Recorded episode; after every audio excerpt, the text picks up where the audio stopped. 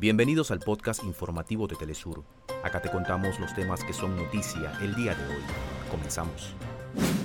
El Tribunal Supremo Electoral de Guatemala confirma que el Ministerio Público los investiga y certifica 13 pesquisas en su contra en distintas fiscalías. El Papa Francisco ha llegado este miércoles a Portugal para presidir el Encuentro Mundial de la Juventud.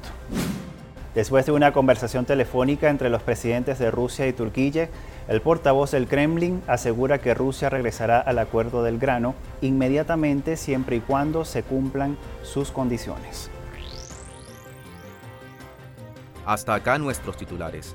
Para más información recuerda que puedes ingresar a www.telesurtv.net.